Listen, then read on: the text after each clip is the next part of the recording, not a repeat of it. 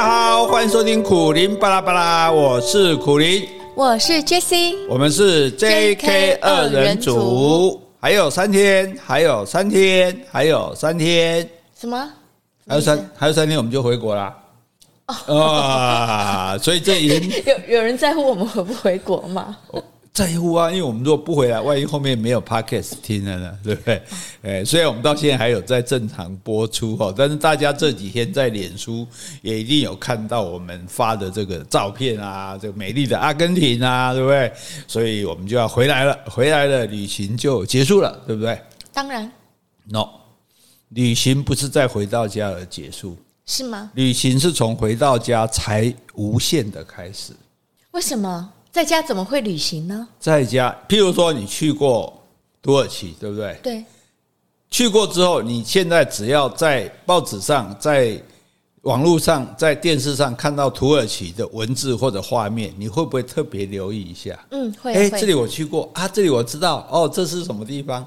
哦，然后说对，所以你跟这个地方的关系就不同了。就好像这个人你认识了，你将来你就会注意有关他的消息。嗯，没错。对，你去过这个国家，所以像我现在有一个算特殊功特异功能了，不过我的功能本来就都是没有什么用的。嗯，就是大概不管是影片、电影上出现一个城市的画面，我应该是一分钟之内就会判断得出这是哪一个城市。这么厉害啊！因为它有特色啊，每个城市都有它的特别。每个城市？每个城市都有它的特色，几乎大城市啊，那种不知名的小城市，或是地标，是不是？对对对，地标啊，或者是说它整个城市的那种那种感觉的那种风貌啊，所以其实。对我们来讲，你一个你去过的地方，当你再看到它的画面的时候，你感受到不是画面，感受到是当你走在那个街道上的时候，那些旁边人的声音啊，来来往往的人啊，还有街道的景色啊，哦，叮叮当当走过的这个老老电车啊，哦，市场的喧哗，所以那个甚至那个香味道，哦，那个香料市场那个味道，其实那个都已经成为我们生命的一部分了。好会写文章啊，好会。说文章、啊、没办法，作家嘛，所以所以去过这个地方，它的意义在这里。你会开始，你就像你多认识这个一个人一样，你多去了一个国家，你就会多关心一个国家，多了解一个国家。对，比如说以色列在打仗啊，我们去过以色列，我们就会想着啊，那些你看那些带着大卫王王冠的那些小孩，那么可爱在那边，是他们有没有遭受到什么波及呢？对不对？那跟跟我们。你去看一个我们没有去过的国家，感受是不同的。这所以为什么说要行万里路？对不对？读万卷书，对，行万里路，就你有亲身经历过是不一样的哈。对对对，有特殊的记忆跟回忆。对，而且我们去一个地方，我们不是只说哦风景好，非常拍拍照。我们去是要去感受到说这个地方的人跟我们有什么不一样。嗯，没错。哎，我们发现啊，原来有人是这样生活的，哎，原来有人是这样吃东西的，而原来有人是这样想的。这个叫什么？叫做文化冲击。嗯，没错。文化震撼，这个东西其实对我们来讲，很多人如果出国。尤其是当然，你能够常住的话，你就更会感觉到说啊，哎，怎么都不一样。所以我们很容易理所当然觉得说，哎，我们这样想，我们这样做，哦，我们这样讲，都是正常的啊，都是对的啊。可是到了另外一个国家去，可能完全都不同哦。所以这是很有意思的事情。当然，这个就不是说你出个国就知道的哈。但是如果我们没有去过土耳其，我大概就对这本书不会产生兴趣，因为这本书叫做《情侣土耳其》。感情的情，旅行的旅，啊，她是一个莱拉，作者叫莱莱拉，她是一个台湾女孩子，嫁到土耳其去，哦，这震撼可大了，对，所以为什么异国婚姻不容易？因为你要接受很多不同，这三观都大概都要颠覆，文化也不一样，对对对，所以我们要举个例子，举个例子来讲，譬如说这个想法，看你在台湾人认为会不会接受？相爱就是为了结婚，结婚也是为了相爱。哎，这在老一代的人的观念其实是一样的。对啊，但是现在我们来讲，就说，哎，我相爱不见得要结婚啊，对不对？而且我结婚之后，大概就不太相爱，所以离婚率才高嘛。对啊，所以可是土耳其人他居然会是，就是就是他们基本上交往，就是我就是要跟你结婚才跟你交往，以结婚为前提的交往。对对对，他们很少没有不以结婚为前提的交往，对，而且他们结婚的目的就为了巩固我们的爱情。哦，哎，我们两个既然相爱，我们再结婚，结婚我们就可以更更爱，我不是说结了婚之后就表表示我不用爱了。所以对他们来讲，结婚不是恋爱的坟墓，婚姻是恋爱的保障。所以这个很有趣。是我很想知道他们离婚率到底多高？对，现在世界都很高吗？应该很低。哈哈。再来，我们说第二个观念，我们在公共场所看到小孩会哭闹嘛？嗯，对，小孩哭闹就很讨厌，尤其飞机上躲都躲不掉，你又不能睡觉，然后大家在心里面大概就会埋怨他的父母亲怎么不好好照顾小孩。有些父爸妈也很急，通常是妈妈抱着小孩啊摇啊摇啊走来走去，想办法让他安静下来。这样，那大家就算不不埋怨他，多少也会给他一些不太好的颜色，这样子哈。那可是土耳其人觉得说，小孩哭闹不能怪父母。因为小孩没有办法控制自己啊，嗯，对不对？他他如果真的就是，譬如说飞机起飞，为什么那么多小孩会哭？因为他耳朵的关系，嗯，他不舒服，对他不舒服，但他不会讲，所以他就是哭嘛，对啊。那不怪父母怎么办？嗯，大家来帮忙。哦，大家来帮忙劝小孩，帮忙哄小孩，而不是像我们在那边光瞪人家而已。可是我觉得分两种啊，一种小孩就像你说的是婴儿幼期，嗯、所以他的哭闹真的是身体的不舒服。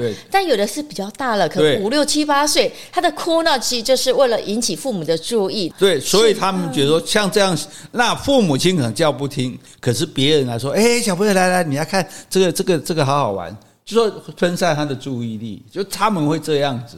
他们因为觉得他们因为自己当父母，他们也不希望人家怪他，所以他们虽然他们不是父母，但是他们也会帮忙这些父母，尤其就是可能小孩不止一个的时候，他们会帮忙去安抚他，去逗他。好，所以这个就跟我们很不一样，对不对？好，第三个，请人家吃饭，通常我们请人家吃饭就是到外面找餐厅嘛，对不对？好，这个看朋友的等级决定餐厅的等级嘛。你是这样的吗？那就这样以前讲茶。泡茶泡好茶，对不对？坐上座，请上座，这样。我们当然没有那么势利了哈，我们尽量都请最便宜的。好，那可是土耳其人，他们觉得请人来家里吃饭才是最大的记忆啊，没错。请人在家里吃饭很麻烦呢，其实是对不对？买菜、煮菜啊，然后就弄得杯盘狼藉，然后最后我们还要清理啊什么的，也只不过博得人家说一声好吃，而且搞不好还不好吃。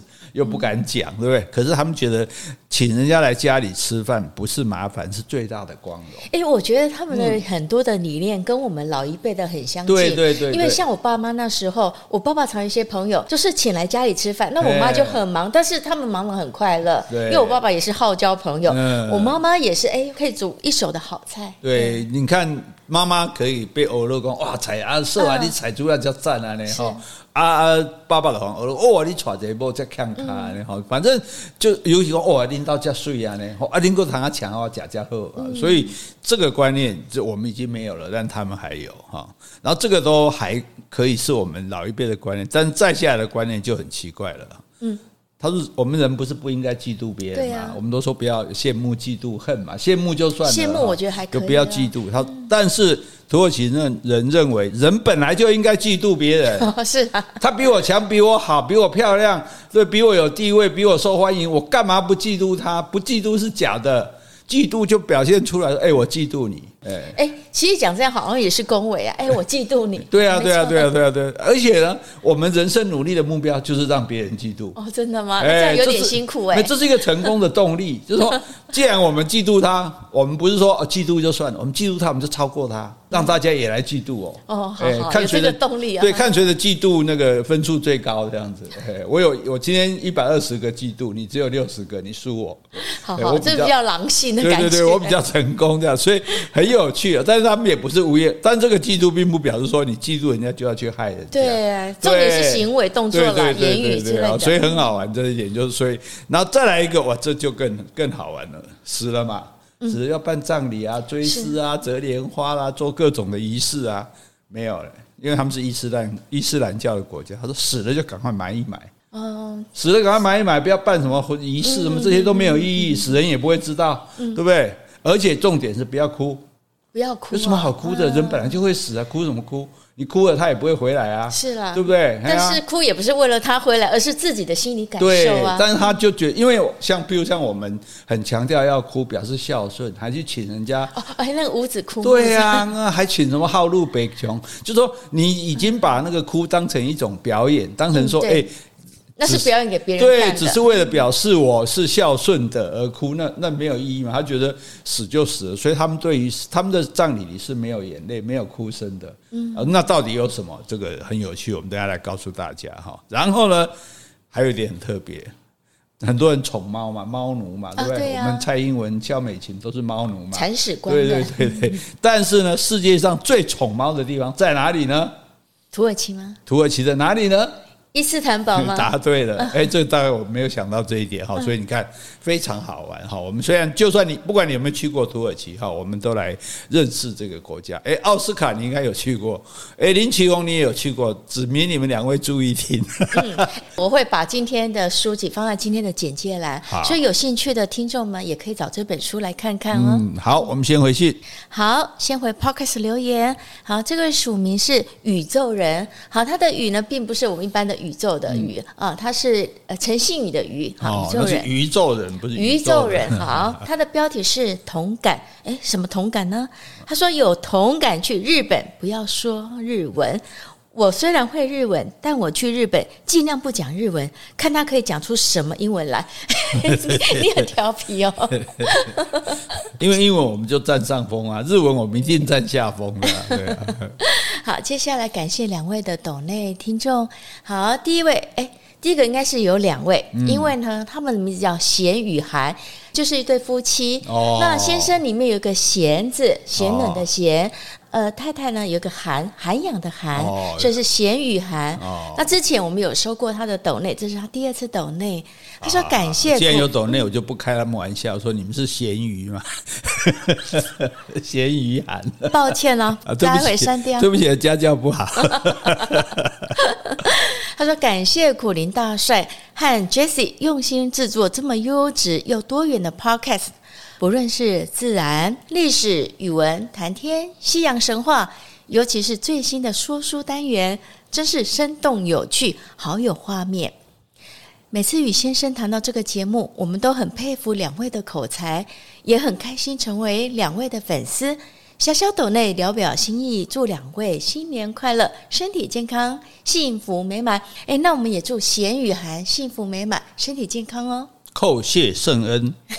刚还乱开玩笑，当然了，当然了，没有，真的很感谢哦，大家喜欢听我们的节目哈，那我们我这就是我们唯一的动力，真的是非常谢谢哈，好，好，来第二位阿迪亚。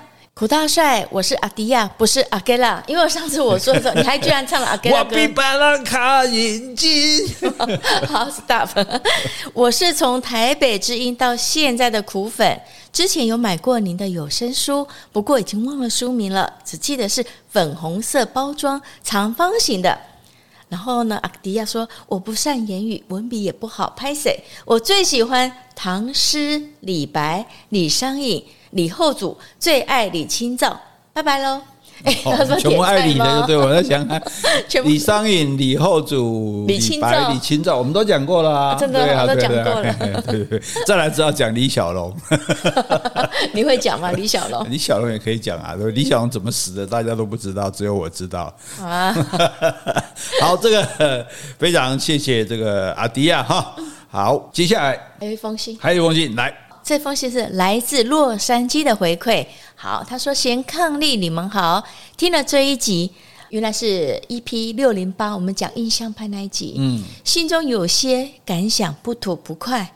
洛杉矶的 Getty Center 有莫内跟梵谷的画，不过是因为小幅画的关系，只觉得画得很漂亮。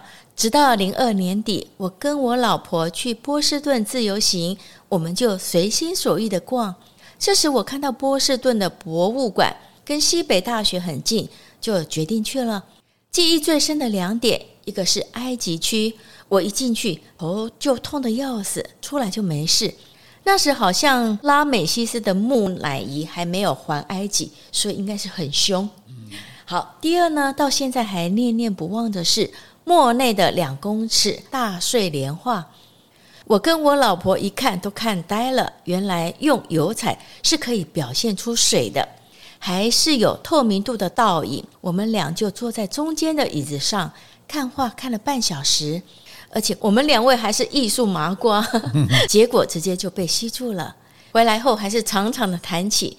然后有一天早上看到报道拉斯维加斯的 Bellagio B E L L A G I O，我们这边好像翻成百乐宫酒店，应该是有一个画廊吧，有莫内的特展。正好那天没课，我跟我老婆看了一眼就上路，开了四个小时去看画，我得说值得。重点是莫内的黄昏卖道团，原来光也可以做到这个地步。展场还特意把灯关得很小，没有辅助照明灯。可是麦梗还是清晰可数，难怪他的画都是溢来溢去的。以前只听到印象派，常有疑问怎么会卖得那么贵？看到原作后，应该是括号无价。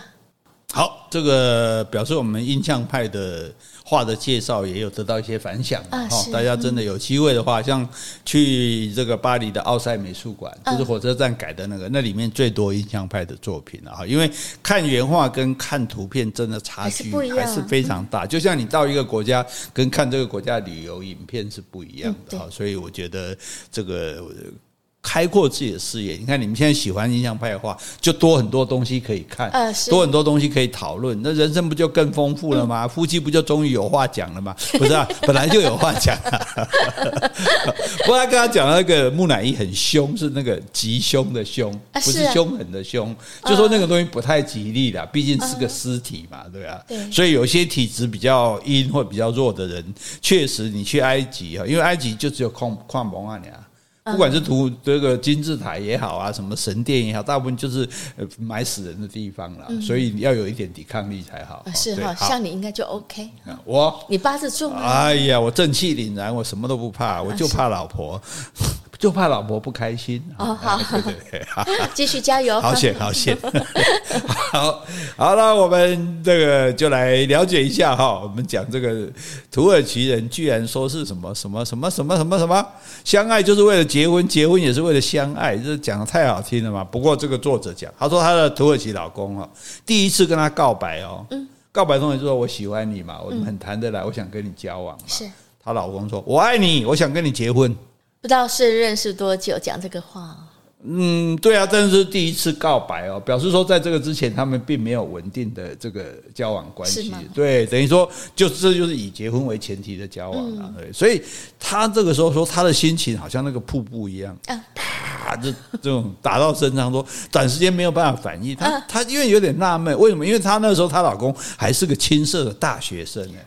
哦，真的，啊，一个大学生就想要要要跟我结婚，这好冲动啊！对啊，你有没有称过你的重量啊？嗯、如果我们现在一般大学生说爸，我要结婚了，爸说你你给上面给结婚，了对啊，个芭蕾啊，那好，那就是因为她嫁到土耳其去研究土耳其的文化，也跟他们互相交流，她才渐渐的了解。好，她有一天她就回想起她老公告白时候的情景，她才恍然明白。嗯感觉他那句话语出惊人，我们开口就要结婚哈？后来才知道说，大部分的土耳其人来说，组成家庭是幸福的开始。哎，其实我觉得对现代有些人来说也还是啦，所以大家对为什么要结婚，一定就是有个幸福的憧憬嘛。对对对对，所以这个他大概就是生在台湾，很多宁愿保持单身啊，甚至不婚不育的这个现代人比较难想象，怎么会有人觉得结婚会幸福呢？对不对？那结婚是自投罗网啊。不过我觉得 愿意办结婚典礼人，基本上还是会想要有这样的结局。没有错，没有错，但是但是。他的不同是说，他那么早就想要结婚。对，大学生。对，他说他们认识一对还在读大学的男女哦，还背着那种深灰色的后背包，手里捧着几本二二手书。哦，虽然看上去是学生的模样，年仅二十出头，很有文青气质的学生，已经是夫妻档了。嗯，也就是说，在大学里面，两个大学生就结婚了。那他就很好奇啊，我们也会很好奇，你应该在用力读书、专注前程的年纪，你们两个怎么就结了婚了呢？这结婚不会阻挠你们成为阻挠你们梦想的绊脚石吗？嗯，难道在土耳其人心中，及早组成家庭真的是幸福的开始吗？哎，可是我也很怀疑啊，因为大学生基本上，我不晓得他们那边怎么样。以台湾来说，大学生还是要父母去供养嘛。是啊，是啊，对啊。那你结婚的话，你拿什么来维持这个经济呢？而且他说这两个人是从不同的省份来的，那读高中的时候就相识相恋了，后来就考上伊斯坦堡著名的大学。那他们为什么要结婚？他说为了能够在陌生而喧闹的异乡环境中互相照顾与支持对方。嗯，哎，而且所以在搬来伊斯坦堡，课业稳定之后，两个人就结婚。他结婚的目的是互相照顾，虽然他们都还没有办法上班，可能还要家里资助他们生活费、生活费跟学费，但他们没有单独生活，他们觉得要在一起生活。嗯，然后所以其实，在土耳其有无数的小夫妻，嗯，都是很年轻就结婚，所以他们结婚年龄大概比我们早个十几岁了哈。嗯，对，对，所以。哎，这个就是我们古人讲，所以你刚刚讲嘛，跟我们古代想法一样，先成家后立业嘛。嗯，是。对，那这个跟他们的宗教信仰也有关系。这个《可兰经》啊，既然也有说是《古兰经》啊，我们就照他们说，《古兰经》说有一个重点，家庭是穆斯林社会的基础。嗯，结婚就是穆斯林基本的宗教义务。哦，哎，你信要结婚才有家庭吗？对对对，你信给我，你给我信穆斯兰穆斯林，你信这个伊斯兰教，你就得给我结婚，这是宗教教义哦。哦，而且结了婚，这这个社会才会稳定，成为一个基础。所以里面这个《古兰经》里面有讲说，众人呐，你们当敬畏你们的主，他从一个人创造你们，他把那个人的配偶造成与他同类的，并且从他们俩创造许多男人和女人。对，所以在他们的心里面，世界的组成就是应该男人、女人、男人、女人。哦，所以那时候他们的主也有配偶就对了。呃，其实他们讲的就是亚当夏娃，那是，只是他们的名字不太一样。对，好，那。所以真主阿拉哦，从伊斯兰的角度来看，在创造人类的始祖，他们不叫亚当，他们叫阿丹。阿丹，那也不叫夏娃，叫哈娃啊，因为发音不太一样而已啊。其实是指的同一个人，就是亚当跟夏娃哈。所以在穆斯林的观念中，配偶对第一个人类还有后来的芸芸众生来讲是非常重要的。所以这也促使很多穆斯林刚成年后就去选择走入婚姻，因为他相信他的宗教，宗教说一定要结婚，既然一定要结婚，那我们就早早结婚嘛。好事情早一点做。是刚刚我就会想到说，这么年轻，比如说刚上大学就结婚，那一定他的父母有这种观念，所以愿意资助他们两个年轻男女啊。因为他可以搬阿拉出来啊，说阿拉叫我们结婚啊，你 对你不能反对啊哈。那还有一段经文是这样写，他说他啊，就这个神的他，他为你们造化七世，就帮你找到太太这样哈，以安慰你们的心，并在你们之间安置爱情和怜悯。确实，这也是他有给参悟的民众的迹象。意思就是说，他帮你找一个人，可以给你们之间有爱情，也有怜悯，就是这种同情心。那这个也是让你能够感受到，就是这是阿拉赐给你的。阿拉可以给你什么？阿拉能怎么让你幸福？你光祈祷会幸福吗？诶，你听阿拉的话，找一个太太，找一个配偶，你们就会幸福。哎，而且他甚至他们有一个书是记载这个穆罕默德的言行的，里面提到说，你们之中最好的人是对妻室仁慈的人，对太太好的人就是最好的人。你看，这是。这是别的宗教很少提到这样子，哦、对，所以，哎，所以对，对那那伊斯兰教有的不是可以娶四个老婆吗？哦，娶四个老婆那个是另外一回事，那是以前，因为伊斯兰我们以前有讲过，因为战乱很多，嗯、那很多因为妇女那时候他们的教育又不能工作嘛，那不就老公死了，还就很惨很可怜嘛，所以。就有能力人就多娶一个，而且这个娶不是他好色，他娶四个老婆，他要公平对待哦。是啊，是啊，对，给的钱给的房子都也要一样多，哎，所以其实这是这有点在做社会公益的那种感觉哈。那现在绝少了，大多数人其实也娶不起那么多老婆了。但是我们要了解说，所谓娶四个老婆这件事情，不是因为他们好色想要多娶老婆，而是因为为了要照顾没有人照顾的孤儿寡母，甚至哥哥，甚至嫂嫂，哥哥死了。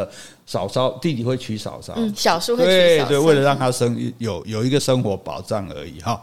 好，那所以配偶的存在不是只为了组成家庭跟传宗接代，更重要的是透过婚姻去学习如何爱人，嗯，给予包容和实践善良的心。啊，这从家里做起。对，所以你现在结了婚，因为你去爱一个人，人家搞不好不爱你嘛，你不不能确定这个爱嘛，那我们来结婚，结婚之后我们来学习怎么样相爱。嗯，哎，所以这个想法其实也蛮好的哈。对对。所以还是学生的他们呢，他们就没有说要生养孩子哦，因为还没有能力嘛，对不对？嗯，对。他们是想要透过婚姻让彼此的连结更正当、更紧密。啊，因为你知道他们社会也比较保守嘛。对，那就是保守。对，也不能在外面说哦，两个人手牵手谈恋爱，像我们的学生在捷运上就搂搂抱抱的，有些老人家恨不得给他扒了呀那种。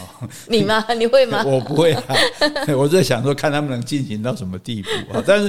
所以，所以他让他的连接更正当、更紧密，然后发展出心灵层面上互相扶持的健康关系啊。所以他这个结婚也不是只是说为了要满足性欲，而是说学习怎么样相爱，学习怎么样彼此心灵的契合。好，所以组成一个家庭是幸福的开始。这句话。哦，那这这这，所以这就是一个美好的归宿嘛。嗯，所以我相信，如果说他们有这样理念的话，离婚率应该是蛮低的了。对啊，因为他们就是说，所以所以就是说，这个我觉得这个想法蛮好，就是说，诶，你既然要去跟一个人相爱，你就应该以。结婚为这个最终的目的，嗯、对不对？然后你结了婚之后，你要继续在婚姻中学习怎么相爱。对，对，而且我觉得重点，你刚刚说过，希望透过婚姻去学习如何爱人，给予包容跟实践善良的心。对呀、啊，而且你不用像恋爱那样提心吊胆啊，他爱我，他不爱不爱我，他爱我那边撕撕玫瑰花，对不对？你就确定他爱我才会跟我结婚嘛？那我们就来彼此付出这个爱情哈。对呀、啊，我觉得就想到老一辈吧，嗯、即使就是说你对另外一半，你可能就是很多的不满。但是你会想啊，我就是包容他，因为反正这婚姻我们就是这样子，我也不会想要说离开，所以我想大概是这样。对，看起来比我们勇敢一点。对，好，好，再来呢，我们就讲这个妈这个小孩的问题啊。他说，公车上一个母亲哦，因为孩子哭闹不休嘛，然后他也安抚安抚不下来，这样子。那旁边就会有这种没有同理心的话说：“哎，小姐，可以请你下车吗？”哦，这样就啊，有些人会被赶下车嘛，因为你吵到全车的人嘛。哈，他说这个母亲就带着无奈的心情离开了那班公车。这是在土耳其发生的吗？不是在别的事情，别的地方。那他说大家看到这种事一定会很气嘛，说妈妈那么辛苦，那那那你这个那个就会有人说啊，这个乘客没有同理心这样子。对，可是。站在乘客的立场，啊小孩大声哭闹，我真的受不了啊，对不对？真的影响到我啊。那我觉得有的就是小孩子已经懂事了，还故意这样子闹，你会觉得很生气，会觉得妈妈为什么平常没有把他教好？但是如果更小小孩子，他其实是真的是生理的不舒服，我觉得那都可以原谅的。那所以，所以这就，所以那你觉得，所以你是用小孩的大小来分，懂事跟不懂事来分？我觉得，因为小孩如果大了，那爸爸妈妈平常就会教他不要以哭闹来要。写大人嘛，那这个就是父母的教育。因为那种哭都是假的，就是我们讲那种有声无泪的嚎嘛，别别别的。对，我觉得我们讨厌的是这样的。其实这种小孩，通常我会瞪他，嗯，而且一瞪他就闭嘴了。嗯、你都不用讲话，你用很凶狠的眼光哦，他会体会到，也惊，也点起啊那哈。当然，我们这种是比较，我们这比较邪恶的人嘛哈，没有那么没有那么多爱心哈。那问题是面对这个问题的时候，就有人说。为什么其他的乘客要为这个人的自私在买单？就是说，小孩子哭闹，你父母要把他教好啊，对不对？你不能放任他这样子啊，不然你就不要出门，嗯，对不对？要不然你就私家车，你不要来公共场所，你吃自私人餐厅啊。所以小孩吵，父母教这个观念是我们的观念嘛，对不对？没有什么问题嘛。他说，可是会在公共场所大哭大闹的孩子哦，他现在讲的是说。还没有满两岁的，OK，对，那那不一样，那跟我们刚才讲的，对对对哈，那他就不一定能听懂父母的话嘛，对。那这个年纪孩子，而且他也不通常也不受控制，这就没办法教啊，对你根本没办法跟他沟通，你连他在哭到底是尿布没换啊，还是他肚子饿了，还是他身体不舒服，还是他就是想睡觉了，他也会哭，对。那那这时候的小孩可不可以带出门呢？嗯，可是有时候没办法啊，我没有人照顾，对对对对，所以没有人喜欢在公共场所被打扰。可是如果大家把责任都丢给家长，那带着孩子的父母一出门就紧张兮兮。对，只要小孩哭闹，旁人白眼，他们就只好猛打小孩，是越打越哭吧？对对对，来你你这你又在戏哦，或者是围着小孩骂啦，或者是猛打小孩，让他安静下来，不要吵到。瞪你的在戏这句话可能讲不出来，因为他也听不懂啊，两岁以下的小孩。对，所以你要用安抚孩子来换取众人共同的平静哈，这个这个好像是一件很困难的事情。那在台湾的差别是说，跟台湾的差别是，通常如果啊，比如说。啊，妈妈跟阿姨带小孩啊，小孩哭闹，阿姨会帮忙哄，或者爸爸帮忙哄。可是，在土耳其，陌生人都会帮忙安抚。嗯，陌生人会拿一个玩具啊，然后跟小孩子走，啊，下一个，然后试图转移他的注意力，这样啊，因为小孩注意力其实很容易被。被转移的，好像被我瞪一下就不敢看，或者是拿苹糖果啦、饼干啦，或者是牵着孩子的手，跟他跟小孩跳舞啊，逗他玩这样。哦，这个在我们来讲，就哎，你怎么碰我小孩？可是，在他们来说，他们就很自然，对，这很自然的，这是很不一样的地方哈。所以看到土耳其的小孩在公车上啊，或者餐厅里吵闹哈，那用那种他没有办法理解的方式，那种大失控哈，那小孩的父母都不会打骂他。哦，是啊，对，然后旁边的陌生人还笑着跑过来帮忙安抚，嗯啊，小孩小孩可爱啊，怎么怎么哭那么大声啊？哇，这个是身体真好，肺活量很高，对对。然后这个他说，对于这刚出到土耳其的他来讲，他这是一个巨大的文化冲击。哎，对你刚刚讲到餐厅吵闹，我觉得有些小孩就是在餐厅或者在在卖场那跑来跑去的，对对对，我觉得这样很受不了，因为这个是他不已经五六岁，很能够自主了，所以这时候我觉得就不应该。我的认为就是说，我们一般人可能就不会说哦，去安抚他，你乖乖的，我会比较真的责怪。这种哦，这种我可能伸脚会把他绊倒 我真的太邪恶了。好，那那因为这个。这个小孩这么小，他只能用哭来说明自己的需求嘛？对。那年纪稍微大一点，他世界开始丰富多彩，他什么都想要一探究竟。嗯。所以那时候他跑来跑去，什么就说他是皮呀、啊，好奇呀、啊，他也不是说故意要捣蛋，当然会造成一些困扰。那可是如果你直接打骂他，他他也不知道他错在哪里，我为什么不对？我在我在我也不知道说为什么在公园可以跑来跑去，在卖场就不能跑来跑去？为什么在家里什么都可以拿，在这里就什么都不可以碰？好，所以你那你如果说他一不安静，爸爸妈妈就变成可怕的大怪兽啊，然后这个打人骂人啊，这个其实小孩子是因为恐惧而听话的，那这个也不好。嗯，对，所以就说。因为我们所以为什么说不不能用打？因为体罚是最简单的管教方式。我扒了六点皮啊嘛，对。可是啊，下次没有人扒嘞，没有人看到的时候嘞，所以最好的方式是以理服人，而不是以力服人。没错，你要告诉他说：“哎，你这样不好，你这样子等一下哦可能会摔倒，你等下把人家东西弄掉了满地，那那这个人家那个服务员还要来把它弄好，然后然后对，然后你看吵到别人，人家一直在讲很重要的事，就是说当。他听到说啊，他接受你这个道理的时候，他就不会去做了，这样子好。但是当而且因为如果你都用打骂的方式，他以后 他也不跟你讲真心话，嗯嗯，对。然后他自己也找不到真吧，他就是所以常常很多父母都说，诶，我小孩很乖啊，结果怎么跟别人讲都不一样？对，明明那因为他在你面前表现的是另外一套，对哦，所以你。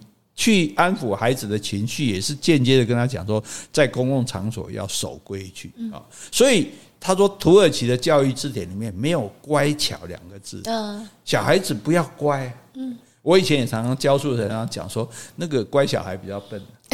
真的啊，聪明的小孩一定比较皮嘛，对哦。所以你要说列金那真乖哦，这个未必是一种真正的称赞，因为我们眼里的顽皮，在他们眼中是活泼。Uh huh. 我们感觉的乖巧，在他们认为是木讷，对，所以对土耳其父母来讲，小孩越会玩，代表他们越有发现新事物的能力，也意味着他们会更懂得怎么样应对周遭的人事物。嗯，所以孩子在公共场所吵闹的时候，父母通常以安抚为主。嗯，是。那真的是安抚不了，足超过他们容忍的极限，他就会把孩子带离现场。到外面看看别的东西呀，看看街上的猫啊，看看花草树木，转移他的注意力。所以他们的教育方式是很温柔的。这一点我们刚刚说他很传统，这一点他又不传统啊。他们不打不骂的，很温柔的这样子哈。他说他觉得说，哎，这个是跟我们台湾是比较很不一样的。不过我觉得你说超出他们的容忍极限，但是每个人容忍程度不一样啊。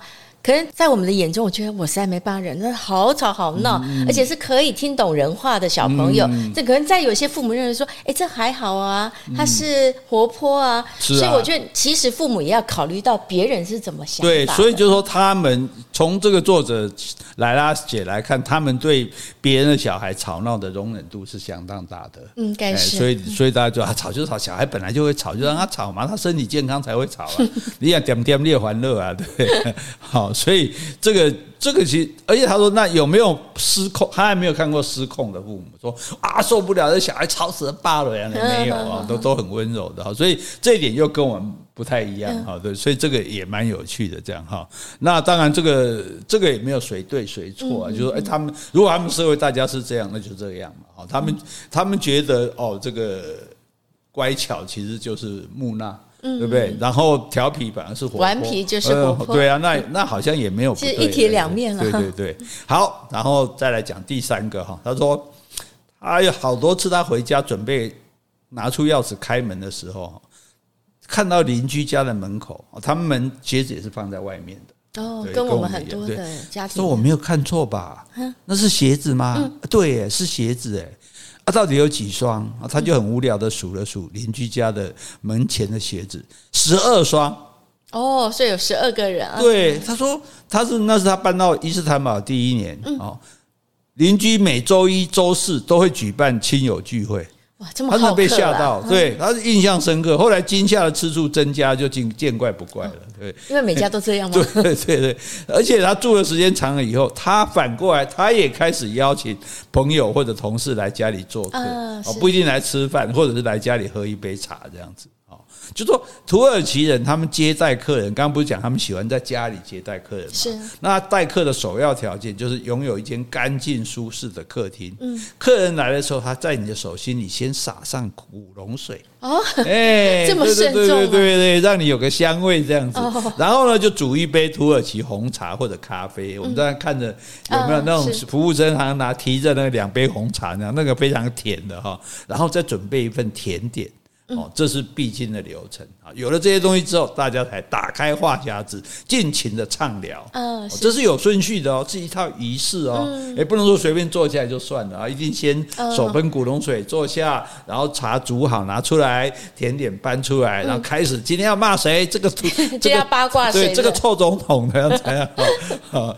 那这个可见得这。他们对待客之道是非常重视的，因为既然产生一个固定的仪式这样哈，那作者说他长久以来这个一来一往的聚会，他就不明白说土耳其人怎么那么爱办聚会，嗯，哦，亲戚聚会、朋友聚会、同事聚会、小孩子间的聚会，反正能够交流意见、联络感情的事情都可以办一场，或者是好几场，呃，生日也办，纪念日也办，然后今天国庆日也办，呃，今天想到没什么事，心情好也办。哦，他说他们对办活办聚会是乐此不疲的哈。我们比较少这个样子。他们那边都没有内向的人嘛？对啊，奇怪了哈。那内向可能就在坐在角落默默的听嘛。对，我们都想说哇，这一个月跟朋友聚餐聚会一次，出去外面吃餐厅吃饭，就觉得这样已经够了。然后照他们这样讲，一个礼拜两次，哎，对啊。哎，可是我觉得哦，你在外面餐厅聚会，跟在家里招待朋友来家里的，那种气氛感觉是不一样。因为你在外面，你还是要你怕会影响到别桌的客人，但是在家里就比较畅所欲言。对啊，而且我们家里那么舒服，对不对？那么漂亮，那客人称赞的时候，我们也可以满足我们的虚荣心。是，这这是我啦。好，那可是辛苦的一定是家庭主妇啊，没错。所以他说，妇女们每天不辞辛劳的打扫家里，不仅不放过任何可以刷洗的角落，还要定期送洗那种只有花草或者几何图腾有民族风情的地毯，因为他都很习惯铺那个地毯。对，他们也卖很多地毯。对，那地毯要送洗呢。对，然后家里的花还要一直换。嗯，哎，你每次来说一样的花闹鬼，像我们家都是绿色盆栽都一样。哎，有时候玫瑰，有时候郁金香，哇，或者是现在当季什么花这样子，红的、白的、黄的、粉的，变来变去。所以你每次去一个朋友家，哎，真的不一样哎。这个花可能地毯都换不一样地毯，然后花也换不一样的花色，这样。所以他说土耳其家家户户必备的电器，你猜是什么？既然那么喜欢招待客人，我觉得那个洗碗机对，没错。他说家家户户别的机没有，洗碗机一定要有，因为你这个聚会过一定有一大量的杯盘嘛。对啊。那他们这么用心的准备招待哈，他们就有一种精神，这其实也跟伊斯兰教有关，就是把最好的东西留给客人。嗯，是。他生活的重心，除了说上班工作之外，回家的重心就是接待客人这件事情。哎，所以这样子，他们人际关系应该很紧密吧？比较紧密，比较紧密，对，一定是这样的，因为你一天到晚要聚会，邻就就不会像很台湾很多人邻居都不认识啊，朋友都很久没联络啊，对，哦，他们那。我们来讲，我们上班很累啊，下班之后自己还那么多事，家里还那么多事，对不对？大概我们很难想说啊，没事找朋友来家聚个会吧，嗯、除非通常都是朋友刚好来访。这样子的，我们很难主动说没事棒姐贴吧，哎，大家来问到姐哦，大概跟棒姐贴吧，这样太正式了，发个赖就好了，发个赖都不敢了，你敢吗？没事，你现在发个赖说叫朋友来家里做哦，你要准备多少，你知道吗？哈，所以对土耳其人来讲，邀请某一个人到家里做客，代表我们对这个人的重视跟友好。嗯那他们一定重视很多人，对，这但是但是，所以被邀请的人会觉得很荣耀，就是说哦，你我是你的好朋友才被邀请，所以他也很乐意。他觉得比起邀请客人到高档餐厅，在家享用一段一顿为客人特别准备的晚餐，更显示我们。对方的珍贵，还有我们这段情谊的无价。啊，没错。对，我是特别为你准备的，我特别请你到我家来，我这么看重你，我不是随便请人家到我家来的。虽然我明天还要请另外一批，啊，但是我还特别为你准备了餐，啊，其实明天的也是吃这个，哈。但是总而言之，给你一种慎重的感觉，哈。那我觉得这个其实，哎，好客，这也蛮有趣的，真的是好客。好，那。现在最严重的讲嫉妒啊，今天可能会超过一点时间，因为这太好玩了哈。土耳其人不仅不怕别人说自己心胸狭窄，他还很怕对方无视自己的嫉妒。哦，是，处处要用眼神跟言语留下嫉妒的痕迹。对啦，你就搞啦，你能探就这啦，哈，你。这个 这个我不太，这很奇怪啊，对不对哈？嗯嗯、那你这个为什么会有这种嫉妒文化？你就要从他生活里面找线索。第一个就是养小孩的观念，土耳其人重视和谐的家庭气氛，所以他很宠爱自己的孩子啊。所以你从这个带去公共场所，我们干爸、我们干妹也是一样。所以物质上、精神上，他要尽量满足孩子的需求，所以无形中变成每个小孩都是王子跟公主。哦，是啊，对，然后就造成说，人人都应该要让我。哎，就是就是小皇帝的那种心态，然后呢，没有人应该比我优秀。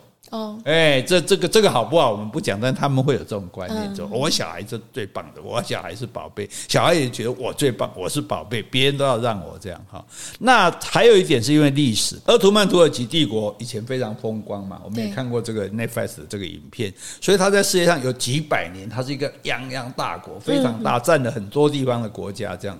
那最后当然光芒失去嘛，整个你如果看地图，整个鄂图曼土耳其归个纯金嘛，这些土耳其是。哦，可能不到还有土五分之一的土地，好，甚至欧洲人还称他们为近东病夫。哦，我们这里叫远东，他们叫近东。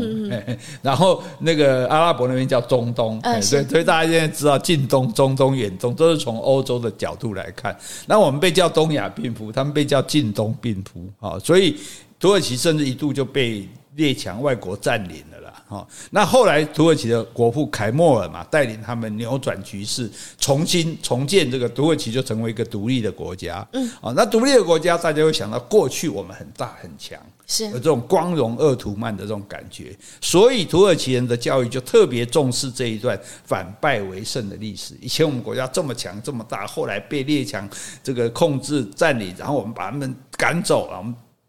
变成，所以他们强调说，只有壮大自己的国家，才能超越别的国家。嗯，哎，所以他的希望就被点燃了，所以他就有这种好胜心，说我的国家要强，因为我以前很强，然后呢，我就自己要很强，对我自己也要强，所以，所以土耳其，你看土耳其，他俄乌战争他也来管啊。嗯，对啊，什么粮食运不出去，他也来管，他也很想介入，就是说他也想要让自己是有分量的，不是点点哦，闭里边爱的。然后在他们的音乐跟戏剧里面，很多歌颂爱情的作品，不只是在讲爱爱恋或者失恋的心情哦，相反的，他们会加入嫉妒。哦，是。占有跟仇恨，嗯，哎，因为这样子观众看了会比较激动，是。观众啊，对对对，我就是这样，哇，我就是哦，然后就所以他隐隐约约就传达了一个嫉妒是一种合理的观念，这就很奇特了，对，我们都觉得我们心里嫉妒，我们也不敢表现啊。我们对我们最多口头上羡慕一下这样，但是我们也不得不承认，有时候我们有可能会嫉妒人家。嗯，对，只是说我们会把它藏起来，他们会把它表露出来。可是你表露出来，到底是用行动或什么言语会让人家不舒服吗？所以他说，他说。大部分人认为说，我自己拥有的条件和状态都是最优秀的。嗯，所以当有更优越、可能威胁他们地位的人出现在眼前的时候，强烈的嫉妒心就油然而生了。哎，这种嫉妒心呢，是一个可以燃烧整个草原、灭不了的大火。那难道你请的那些客人都能力都比你低吗？不然你这样嫉妒不完呢？所以一般来讲呢，请跟自己差不多的，太强的我们就不请了。他说这个嫉妒文化超过我们的想象哦。你说你，他说这个妒火怎么猛烈？他们怎么来化解这种嫉妒呢？我们有没有买辟邪眼？就是蓝眼睛啊，有啊有。对，蓝眼睛其实又叫做恶魔之眼啊。我们拍张照片放在今天的这个这个 FB 里面好了哈。那其实你叫蓝眼睛也好，叫恶魔之眼，叫辟邪眼都好，它象征的意义是抵挡并吸收他人基于嫉妒心所带来的邪恶意念。哦，就如果人家嫉妒我，他们当然不会。直接的表达说，我嫉妒你，但是呢，我心里面会觉得说，哼，你凭什么这样？你最好你哪一天垮掉什么？就说可能会有这种不好的心。那我怎么抵挡这个心呢？我就是用哦挂个哎，我对对对，我挂个蓝眼睛在这边，让你的就你嫉妒我没关系，我就比你强嘛，我有什么办法呢？我就活该被你嫉妒嘛。嗯，但是我用这个把你的嫉妒的那个吸收过来，对对对对，把你那个嫉妒的那个恶恶的念头把你消除掉哈，所以它就变成一个护身符了。哦，所以它非常广泛。他们的辟邪眼不是像像我们家是挂在住家的墙上嘛？有些人直接挂在玄关，因为搞不好客人一进门就嫉妒。问到那叫爪根啊？有的挂在车上，哇，车太好了；有的挂在店里面。哈，女生呢还会佩戴镶有辟邪眼的这个饰品。嗯，甚至婴儿刚出生就会在孩子的衣服上别上这个辟邪眼的胸针。我跟大家，一出生就被嫉妒。我小孩这么可爱啊，长这么漂亮，人家一定会嫉妒啊。这是自信心爆棚。对对对，从小就会对。然后小孩再大一点，给他戴上辟邪眼的手链，免得人家嫉妒我小孩这么聪明、健康、活泼，到处捣蛋这样。甚至如果要上传照片到社群网站哦。不少人还会用贴图把婴儿的眼睛遮起来。哦，对，是 卖红垮掉卖。那干嘛贴呢？卖红垮爱炫啊，对，就就有点像我们那个打马赛克一样的，考虑跨美情色啊，免得你嫉妒我小孩这么漂亮这样子。然后甚至会在照片的某一个角就贴一个辟邪眼的表情符号。嗯，哎，意思说说，我现在因为我们上网通常就是去炫耀吧。对，你看我们这买了一个东西多漂亮，我们家小孩多可爱，我们一家人多和乐。我怕你嫉妒，哈贴一个辟邪眼。哦，哦，你看的时候，虽然你要嫉妒我，哎，挡住了。难怪那边蓝眼睛这么多，对 到处都有的卖。对对对，所以那个不是挂的好玩的，而且他避的也不是什么邪魔妖怪，他避的就是别人嫉妒的这个力量，这样子的，哦、这很有趣的哈。所以你看，嫉妒文化对他们来讲，是在生活里面是非常的这种深入的这样子，好。那他们，那你说怎么这样子？这样子不太好吧？哈，那土耳其人是这样，他认为说，嫉妒心是人性的根本。嗯，我说当别人比我们好，我们没有，别人有的时候，那我们难免会嫉妒。他为什么那么漂亮？他为什么那么有钱？嗯、对，他为什么这个家家里那么大？哦，那总而言之呢，我们总有不如人的时候。不如人的时候，我们当然一种是我努力要跟他比，跟他一样，可是又很可能。我就是比不上，我这辈子都不可能啊，对不对？我怎么可能知道铂金包一个多少钱呢？嗯、对不对？好，那问题就在于说，所以不管有意无意哈，在我们互动之间哈，多或多或少都会有比较的心态。嗯，那这种比较的心态就会把嫉妒的恶意点燃。哎，就算说你是在赞美别人，没有带任何坏的念头，可是你在你灵魂之中潜藏的可能会有一个邪恶的力量。啊，是吗？啊、我不认同哎，这句话他们认为的，他们他们他们认为说，你在那边称赞别人的时候，你心里想说，哦，你好棒啊，你心里说，那我不如你嘛，对不对？那我不如你啊，对，我不如你，所以我才说你好棒嘛。所以我在称赞你的时候，虽然我的嘴巴没有说坏的话，好，但是呢，我的心里面会觉得说，哼，凭什么？凭什么你有这些？凭什么你可以这样？我不服气啊！但这些话不会讲出来。然后，可是这个不会讲出来的这个邪恶的力量，会透过人的眼睛跑出来。哦，是吗？就是我们在看他的眼光哈，会有点不一样。那这当然是他们的想法。他就是说，你你你你纯粹欣赏一个，你纯粹欣赏一个美丽的东西啊，漂亮的东西，你不会有这种眼光。可是你你欣赏到，比如一个人，诶，他怎么会可以这样啊？我为什么不行？为什么他长那么漂亮？为什么我就那么丑？哦，虽然我是在称赞他，哇，你长得真美，都看不出来你的年纪。可是呢，他说难保我们没有一点这个不是正面的那个力量。对，因为如果真正好的心是我们根本没有比较心嘛。我们根本就无所谓说哦，那个你比我好，我们没有比较心就不会有这个问题。但他们就觉得人就会有比较心，有比较心的时候就会有这种。那避免啊，这这个其实是好一种。那万一你心里有这个坏念头从你眼睛跑出来怎么办呢？来，我们就来个辟邪眼挂着，把眼神中邪恶的能量吸收走了。嗯。对，所以这样呢，别人如果对我们真的心里有这个不好的意思，那我们的辟邪眼也把它挡住了，对不对？好，那一切这个，所以这个所有的嫉妒都可以用这个护身符来化解。嗯，是，所以这样也还不错啦。对 对这点我比较不认同，因为你那么好交朋友，代表你应该是觉得人人都好。但是如果你还是有那么多嫉妒心的话，就代表你的心胸其实是有点狭窄的。所以我觉得对我来说，我比较不认同这样。就对对，所以所以就是文化冲击的不同，就是他们的意思。其实我觉得他们也还蛮善良，他就意思说，我其实我我老实面对自己的内心，我没有办法不嫉妒别人。好，那我。我只好想办法说，我既然没有办法不嫉妒别人，我想别人也没办法不嫉妒我。那我因为人不一定每一样都好嘛，比如说，哎，我小孩比你可爱，这个是我的好；哎，你的功课好，那这是你的好。那我会嫉妒你的功课好，你会嫉妒我的小孩好，那我们各挂一个辟邪眼。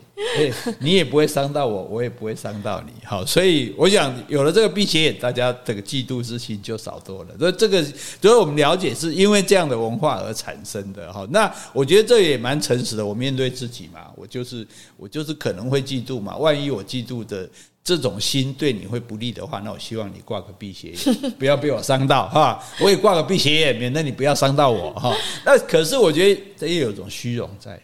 你看我挂辟邪眼，嗯表示我是有被人家嫉妒的，所以是不是就是希望成为一个强者的基因在？对，所以才认为说我应该要比别人更优秀嘛？对对对，所以他们的竞争力很强，就竞争性很强嘛，样样要比别人好嘛，比别人好又怕别人嫉妒，我就挂个辟邪，所以这就是一个不同的文化了哈，所以蛮有趣的啊。所以呢，我觉得你看多了解一个国家的文化，多了解他们的思考的方式，哎，其实对我们一方面有趣味，一方面也让我们也去思考一下，哎，是不是？这样对啊，为什么不可以早早的结婚来巩固我们的爱情呢？嗯，对不对啊？为什么不可以这个诶帮忙安抚别人的小孩呢？哈，这些哦都其实都蛮有趣的哈。这个糟糕，我们又讲不完了。这个诶要要葬礼的也还没讲，养猫的也还没讲。